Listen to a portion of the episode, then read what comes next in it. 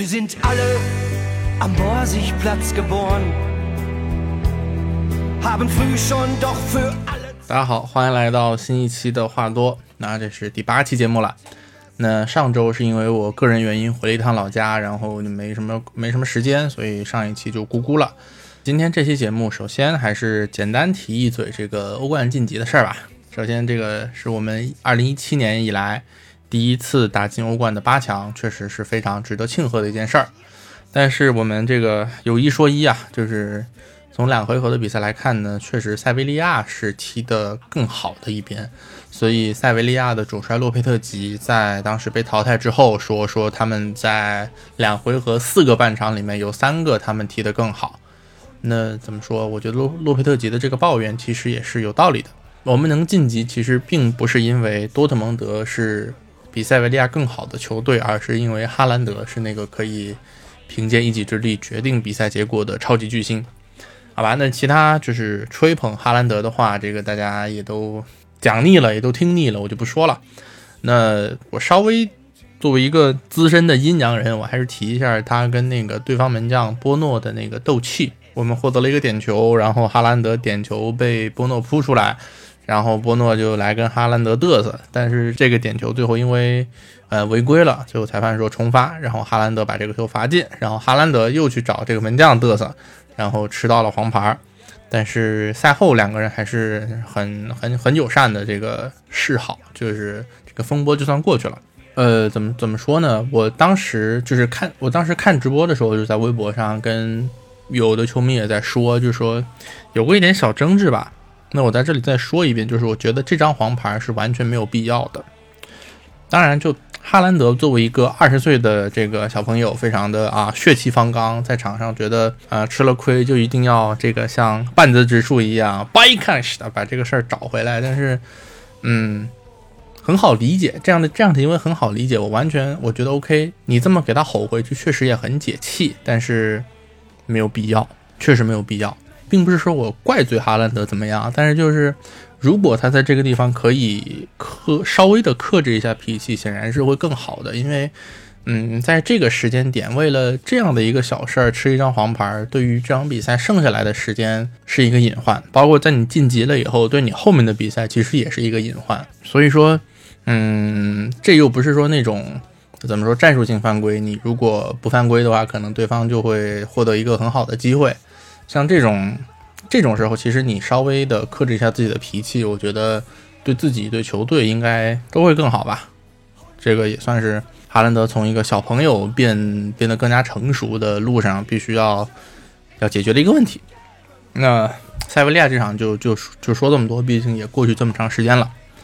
然后呃，在这周五呢，是进行了欧冠八强的抽签，这个大家都知道，我们是先客后主来打曼城，应该是在四月初和四月中。两两回合的比赛会进行。抽完签之后，我看到有很多这个多特的球迷是一片哀嚎，但其实我觉得没有必要，真的没有必要。因为就我觉得还是大家看球，尤其是你看多特蒙德的比赛，对吧？还是尽量的把把期望放低一些，这样多少你获得的快乐也会相应的变多，因为。啊，对吧？我们看一下，就八强剩下的剩下这几个对手，除了抽中波尔图，我觉得还可以一战以外，其他球队的实力都是怎么说，明显比我们要高出一筹的。即使是说，嗯，最近这个状态并不是特别好的，像这个利物浦，像皇马。但他们也有这个非常深厚的底蕴和非常丰富的欧冠淘汰赛的经验，这个也会在相当程度上帮到他们。所以我觉得，当你的实力或者说就是外界对你的期望，就是在八强里面排在第七、第八这个位置的时候，我觉得就也没有必要说有太高的期望，就打进八强这个任务就算完成了。反正我个人是不太指望能够说。八进四更进一步的，那当然就是抽中了曼城的这个结果，也是更加进一步的印证了我的这个看法。毕竟曼城现在是对吧？英超毫无悬念最大的这个大魔王。后面的后面一段时间，我觉得球队，我个人觉得球队应该还是把重心放在联赛争四这个事儿上，不要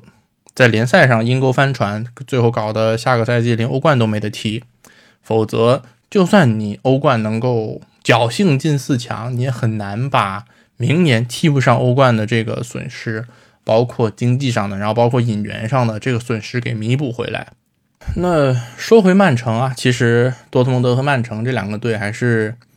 颇有一些渊源。像比如说曼城那边最近这个状态最好的球员、进球最多的球员京多安。他是一二一三年前后那支多特蒙德的重要成员，对吧？那虽然京多安就是后期跟大家闹的可能不是特别愉快，然后包括有这个类似经一年的这种并不太好的一个称呼，但是毕竟还算是没有撕破脸。完了这么多年过去，像这周这个抽签结果出来了以后，不管是球队的官推还是京多安自己在他自己的推特上，也都是。第一时间的表达了这个问候，然后期待能够重新聚首。那同时，像我们这边哈兰德，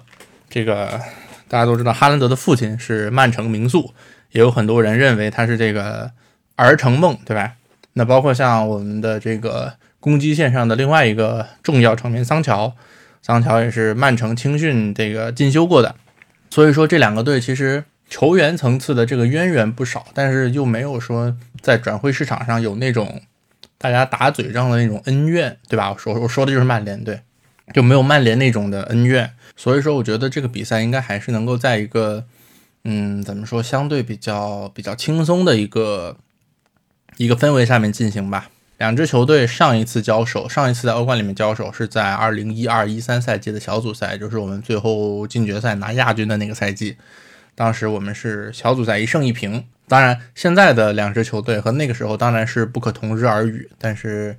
嗯，或许这个相互战绩上的小小优势也能给我们带来一点点的积极的心理暗示吧，对吧？所以就总的来说，我觉得这次四分之一决赛八进四，就还是建议大家用一个相对相对轻松的心态去看待。我觉得这是一次非常难得的，我们可以和拜仁之外的欧洲顶级球队交手的一个机会。那而且这个对手跟我们也没有太多的恩怨，所以我觉得就还是希望两个队能够踢出一个比较精彩的比赛。那如果我们赢了，那当然好，那当然非常爽，干掉的是曼城。但如果淘汰了，那我觉得也就就平常心对待吧，就也没有什么了不起的，也不是一个什么非常大、非常难以接受的失败，好吧？欧冠说完，然后我们来说一说这周末的比赛。昨天晚上，这个二比二战平科隆，这场球赛怎么怎么说呢？先来这个表扬和批评啊。表扬的球员当然排第一的，毫无疑问是哈兰德，两个进球非常能够展现他的他的非常强大的实力。前不管是前场作为支点的作用，然后还有这个护球摆脱的作用，然后包括这个临门一脚抢点的这个作用，都体现的淋漓尽致。哈兰德毫无疑问是现在队里最好的球员。那另外一个要表扬的，大家也很容易猜到，就是这个替补登场，然后为哈兰德送上绝平助攻的这个 U 十九小将克瑙夫。克瑙夫是零二年出生，我没记错的话，然后他。二零一六年十四岁的时候，从汉诺威来到多特蒙德的青训营踢球，也算是锤炼了几年，然后现在也慢慢开始能够在一队得到一些上场的机会。他第一次代表一线队出场是打泽尼特的欧冠小组赛，那么打科隆这场呢，是他第一次作为这个替补球员在这个德甲联赛里出战。那第一次出场就用一个非常精彩的这个。人球分过，摆脱了防守队员，然后为哈兰德送上了助攻，还是值得肯定的，好吧？那作为一个边路球员，我觉得他能够展示出非常难得的这种这种活力，我觉得是我们目前的这些边路，尤其是右边路的这几个人，什么莫尼耶，包括呃帕斯拉克这些人所缺乏的。然后要批评的话，当然第一个要批评的是莫尼耶。莫尼耶这场的表现可以说是灾难性，可以说是灾难性，就是灾难性。呃，丢掉的第二个进球，雅各布斯的那个进球，莫尼耶有不可推卸的责任，而且这个错误犯的非常低级。首先，面对这个科隆的直塞，他在判断球路上就出现了错误。这直接导致他在身位占优的情况下，因为试图伸腿去拦截那个直塞而不得不降速，但是他拦又没有拦住。那这个时候他已经降了速了，他如果再想起速去追的话，人家已经是全速在冲了，你根本赶不上。从这个进球来看，莫尼耶犯的错误，对于他这个级别的，是吧？之前是巴黎的主力，然后包括是比利时国家队的重要成员，对于他这个级别的球员来讲，这样的错误是完完全全不能容忍的。所以这一场，莫尼耶毫无疑问是本队最差的球员，没有之一。呃，另外一个要批评的是雷纳，对我应该在节目里面表达过我对雷纳的不喜欢。就我我再重申一遍。雷纳这个球员的盘带技术的确是在平均水准之上，是一个有一定的技巧和速度的一个盘带型的球员，但是他的传球选择非常非常非常差。就传球选择具体指的是传球时机的把握、传球对象的选择，然后包括传球脚法的选择。以及他这个传球的技术，这一些和传球相关的方面，雷纳的能力都非常的差，而且这么长时间下来，你不太看得到他在这方面有进步的迹象，这可能会在很大程度上影响他的职业生涯高度。那同时，如我觉得，如果多特蒙德要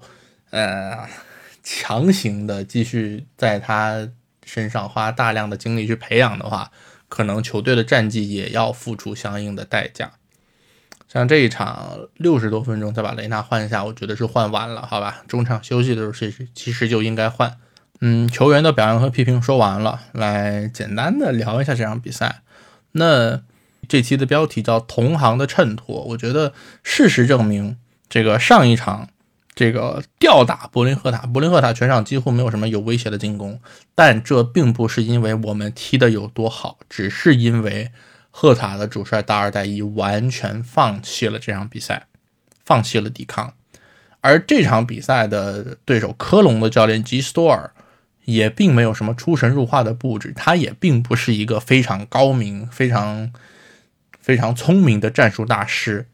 但全靠达尔代伊和特尔基奇这两个同行的衬托，仿佛让吉斯多尔的水平一下子高了起来。上半场我们打进了一个闪电般的进球，两分钟还是三分钟？刚开场对吧？非常的简单粗暴，就是后场埃姆雷詹的一个长传找到了哈兰德，然后哈兰德停球摆脱，然后面对门将调整角度单刀射门，就这么简单。这个进球像我刚才讲的，完美体现了哈兰德的能力。当然，这个科隆的中卫梅雷这个点到为止的防守也是功不可没。按道理来讲，你三分钟，尤其是打这种保级队弱队，开场三分钟就取得进球，你后面的比赛应该会非常非常好打，因为你的对手会会必须要攻出来，他不能够说。如果如果一直是零比零的话，他可以一直拖在后面死守，然后你会变得急躁，你会越来越难踢。可是现在的情况是我们一上来就取得了领先，那按道理来讲的话，应该是对手越来越急躁，然后我们从中来寻找一些机会，然后来伺机扩大比分，锁定胜局，对吧？按说是这个流程，但是就是这场比赛来看，我觉得呃，我们的球队表现的有一些着急。就是可能是太想赶紧把这场比赛收下来了，然后多少的就有一些放松也好，轻敌也好，激进也好。从打法上来看，就是显得激进而急躁。一方面呢，频繁的尝试长传，当然这是就是你一上来通过长传取得了一个进球，然后你后面就多打长传，好像从逻辑上也说得通。但是这样打呢，就有点过于的简单粗暴，而且成功率其实并不是特别高。另外呢，球队在阵地战的时候压得非常靠上，两个边后卫几乎就像边锋一样在使用。那这样的话，嗯，球队的呃前场进攻的空间就被压得很小，而且呃，他两个边后卫压得太靠上的话，两个中卫在持球的时候就少了两个接应的点，所以当他们在面对对方的逼抢的时候，两个中卫可能被迫只能选择。回传或者是传一个相对比较冒险的球，那这个时候一旦你丢掉球权的话，所有的球员就要集体从一个非常高的位置来着急忙慌的回防来补位，那这样的话，其实对他们的体力是一个非常大的、非常无谓的一个消耗。然后我们丢了一个点球，这个点球其实没有什么可说的，就是没有什么争议吧，就确实是贝林厄姆有一个这个把胳膊往前抬去迎球的这么一个动作。但是怎么说，我觉得这个这个犯规也不能全怪他，是一个是一个错误，但是并不是一个非常低级、非常非常不可饶恕的错误，尤其是跟后面那个莫尼耶犯的那个错误一比的话。贝林厄姆这个错是完全可以接受的。OK，然后在中场休息的时候，呃，特尔基奇是用穆科科换下了布兰特。怎么说？我觉得确实布兰特上半场踢得非常差，就是他作为一个中场的有拿球、有传球的能力的这么一个球员，但是他并没有在上半场起到一个。呃，疏导进攻的这么一个作用，他反而非常频繁的丢掉了球权。我看到数据，应该是他一共上半场触球只有三十多次，但是丢掉球权的次数可能有超过十次，这个比例实在是太高了，有高到有一点不能接受。但尽管如此，我觉得用穆科科换布兰特依然是一个。值得商榷的行为，就确实穆科科上场之后，他通过他的一些冲刺，他的一些冲击，来为球队创造出了一些机会。但是当你拿掉布兰特以后，这个中场的脱中场的这个脱节的迹象就比上半场更加严重。中场你基本上就看不到人了，打得过于的简单直接，这也在一定程度上导致了第二个丢球的到来。那具体到第二个球，刚才我也讲了，莫尼耶完全莫尼耶犯的错误完完全全的不可饶恕，不管是对来球球路的判断，还是最后回追的效果，都只能用一塌糊涂来形容。对于他这样一个呃拿着高薪的算是当打之年的球员来说，很难接受，很难接受，我完全不能接受。然后球队开始了强攻，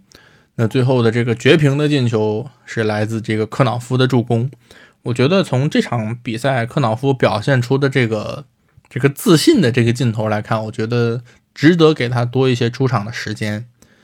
克瑙夫这个球员呢，主要是打左右两边的边锋，完了右后卫也能偶尔客串一下，所以就是一个是一个相对比较纯粹的边路球员。嗯，我觉得以球队现在的这个边路的人员储备，对吧？桑乔受伤，呃，不过应该很快就能回来。但是右后卫这个位置上的话，你说不管是莫尼耶也好，还是说莫雷也好，还是说帕斯拉克也好，其实他们都不太能够让人满意。我觉得可以适当的多给克瑙夫一些机会，或许或许他会或许他会给我们带来一些不一样的惊喜。那最后二比二。全场比赛结束，那结束之后，哈兰德我们看到非常生气。这个转播镜头也是给给我们回放了这个画面。当时中场哨吹响之后，哈兰德就直接把球衣脱了下来，然后交给了之前就说好要跟他换球衣的梅雷，然后他直接就离开了球场，然后回到了更衣室。从这个画面能感觉出来，哈兰德非常的生气，非常的不满，对于这场没有拿到三分，他很不开心，很不服。那在这个时刻，我也第一次觉得现在的这支球队配不上哈兰德这么好的球员，不管是从他的在场上表现出的这个技术水平也好，还是说他的这个精神层面的这个斗志、这个求胜的欲望也好，我觉得都配不上哈兰德。嗯，总的来说，虽然缺少了桑乔、格雷罗、罗伊斯这几个主力，但是你打这么一个。只比降级区多一分的科隆打出这样的表现，我觉得对于一支欧冠八强志在争四的球队来说是非常难以接受的。如果说这是刚刚踢完魔鬼赛程，然后球员有疲惫，我觉得 OK 还可以理解。但是魔鬼赛程是上周的事儿，过去的这一周我们只有这一场比赛，中间就是周一到周五球队一直都在。是一个没有比赛的普通的训练的状态，那你到周末踢出这个这样的表现，说不过去吧？然后再说教练啊，这个我在我在节目里骂特尔基奇也不是一回了，就是开场的这个布置就有待商榷。赛后采访，这个特尔基奇也说了，他说其实德莱尼是已经完全恢复了，是可以上场的。但是最后没有让德莱尼上，是出于战术原因的考虑。但是你看，就是昨天这个三中场这三个人的布置，达胡德、贝林厄姆还有布兰特三个人其实都是重攻轻守，然后再加上这个舒尔茨和莫尼耶两个边后卫提的非常靠上，这样的一个阵型，你打起阵地战来就显得头重脚轻，两个中后卫就只能他们之间来互相倒脚，没有人能完成那个衔接中后场出球的这个任务，对吧？刚才也讲了，那这个时候你一旦丢掉球权。你后面防守的球员只有这两个中后卫，其他所有人后腰也好，边后卫也好，全部都在前场，所有人必须高速回追去回防。那这个时候对他们的体力是一个很大的无谓的一个消耗。而伴随着比赛的进行，我们可以看到雷纳、布兰特这些人他们完全不在状态。那这个时候特尔季奇做出的调整不够迅速，而且他调整的方式确实也有提升空间。就像刚才讲的，就是一个是雷纳下晚了，雷纳完全可以下得更早。再一个，中场休息的时候撤掉布兰特，但是换上的是穆科科这样一个算是前锋吧，这在一定程度上导致了我们下半场中场的脱节的情况。所以我觉得这两个调整，呃，都还有待商榷。我对特尔季奇这场的表现是不满意的。OK，这场比赛说完了，终于说完了。我不，我不想，不想。多回顾这场比赛实在是太糟心了。下面来到新闻板块，首先是罗尔新闻。罗尔新闻说，多特蒙德有信心让桑乔在四月三号对法兰克福的比赛中复出。那我们知道，这场打完科隆之后呢，球队就进入了国际比赛日。呃，如果罗尔新闻的这条报道靠谱的话，那可能桑乔就在下一轮对法兰克福的比赛中就会复出。那我们知道，法兰克福是我们在争四路上的一个非常直接的对手。我们现在落后四分吧，我没记错的话，那这场对我们来讲是一场价值六分的比赛。那如果桑乔能够及时复出的话，当然是一个非常非常非常非常非常重要的利好消息。尤其是在打完了法兰克福之后，我们又要立马去和曼城来打这个欧冠的淘汰赛。呃，佐尔克在上周表示，雷纳和贝林厄姆这两个球员将不会跟随他们各自的国家地区的代表队去参加这次国际比赛日的比赛。这个是出于一个这个。呃，疫情原因的考量，我觉得挺好的。嗯，万一说真的，因为去参加这个国家队的比赛，然后弄回来一些疫情上的风险的话，在这个比赛比赛非常密集的这个时候，对球队来讲是一个说灭顶之灾，可能有点夸张，但确实会产生一个很大的影响。所以就保险起见，我觉得不让他们去是一个相对比较好的选择。呃，前几天。球队正式官方宣布签下了这个巴黎的青训出品的年轻中后卫库里巴利，合同签约到二零二六年，球员会在今年夏天正式来球队报道。那库里巴利是一个十七岁的中后卫，但是呃不久之前刚刚受到了这个十字韧带撕裂的这个大伤，现在还在休养当中。那预计他会在今年下半年复出之后呢，直接进入球队的一队。但是考虑到这个，一个是受了大伤，再一个确实他年纪也不大，所以暂时还不太能够当做这个立马就能上场的集战力来用，就还是再稍微历练一下吧。不过，呃，能够跟在胡梅尔斯这个级别的中卫身边多学习一下，我觉得可能对他的提高也还会很有帮助吧。呃，图片报道报道，那有多支欧洲豪门，包括多特蒙德、阿贾克斯、尤文图斯和巴塞罗那，都想要引进这个维也纳快速的攻击型中场德米尔。德米尔是 FM 二零二一的这个知名妖人，嗯，他目前的这个合同是二零二二年到期，也就是明年夏天。所以如果他在今年夏天离队的话，转会费应该不会特别高。嗯，根据媒体的估计，可能不超过一千五百万。但尽管这个不是特别高，但可能对于多特蒙德来讲，也不是一笔很小的开支。这个就再观望观望吧。还有一条来自图片报的消息是，如果今年夏天有球队为布兰特报价两千五百万欧元的话，那么多特蒙德愿意把布兰特卖掉。这个新闻看着没有什么问题。但是你仔细一想，以布兰特老师这个赛季的表现，谁会为了他掏两千五百万呢？就嗯，反正我我是很难想象的。对，多家德国媒体的消息，那说多特蒙德可能有意想要引进这个沃尔夫斯堡的法国中卫拉克鲁瓦。那也有消息说，狼堡为他标价三千万，如果报价能够达到这个数字的话，狼堡会允许他离队。但是现在这个狼堡的体育主管舍费尔明确的表示，这个所谓标价三千万的这个说法是不存在的。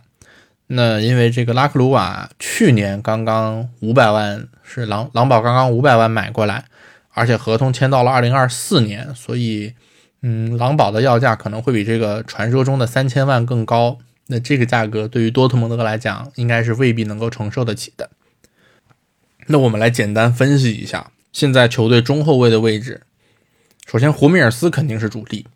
然后阿坎吉和扎加杜，呃，应该是都有这个打主力的可能。然后阿坎吉可能稍微的占一些优势，因为扎加杜，对吧？扎加杜这两天又受伤了，就这个球员频繁的伤病史是有一些是有一些影响的。那除了胡梅尔斯、阿坎吉、扎加杜以外，我们还有没有能打中卫的球员呢？刚才说刚刚这个加盟的这个小朋友库利巴利，但是因为他太年轻，而且还在受伤，所以就算他来了以后，我们姑且就把它算半个可以打中卫的。另外还有就是可以客串中卫的埃姆雷詹，也把它算半个吧。那这样算的话，球队现在就有四个中卫，四个中卫从数量上来说差不多够用。但是从质量上来讲，球队现在中卫是个什么水平？这个一个赛季比赛看起来，大家心里都有数，确实是还可以有提高的空间。所以说，呃，如果我们想要在中卫这个位置上再有所补强，尤其是在这个球员质量上有所补强的话，我觉得可能要先卖后买，否则的话，这个阵容里腾不出那么多位置来，而且球队可能也未必有那么多钱。去买一个真正能够给我们带来提高的中后卫。那如果是先卖后买的话，我觉得可能阿坎吉和扎加杜这两个人有一个要离队。如果他们都不离队的话，我怀疑今年夏天应该是不会引进新中卫，起码不会引进一些嗯有水平的中卫的啊。然后是来自意大利的一个消息，意大利的媒体《共和报》，《共和报》说多特蒙德想要买这个。佛罗伦萨的塞尔维亚前锋弗拉霍维奇，那同时也对他表示了兴趣的还有罗马、热刺和西汉姆。这个我们就是虽然说之前几期节目我们也说过，就是说，呃，意大利那边有一些这个关于多特蒙德想要佛罗伦萨球员的这个传闻是不太靠谱的。但是这个这次这个我们简单来聊一下，就这次传说的三个竞争对手：罗马、热刺和西汉姆。罗马那边哲科主力前锋，但是他前段时间跟球队闹了一些矛盾，现在好像说是已经就是冰释前嫌，回去训练比赛了。但是哲科毕竟岁数也这么大了，所以对罗马来讲，找一个哲科的接班人是非常合理的。那西汉姆，西汉姆是吧？今年冬窗把阿莱卖掉了，那所以他们可能还是想要再买一个，呃，身高体壮的高中锋来填补这个，丰富他们的进攻体系。OK 也很好理解。那热刺，热刺跟我们的情况其实，嗯，差不多吧，对吧？都是现在已经有了一个绝对主力前锋，我们是哈兰德，热刺是凯恩。那如果要在这个基础上再买一个前锋的话，可能会是一个备胎或者说是一个替补这么的一个角色。但是我们和热刺的区别在于，热刺比我们有钱，所以说，除非今年夏天哈兰德离队。否则，对我们来讲，要花可能两千万、三千万这样的高价去买一个前锋的话，可能性是非常小的。我认为是这样。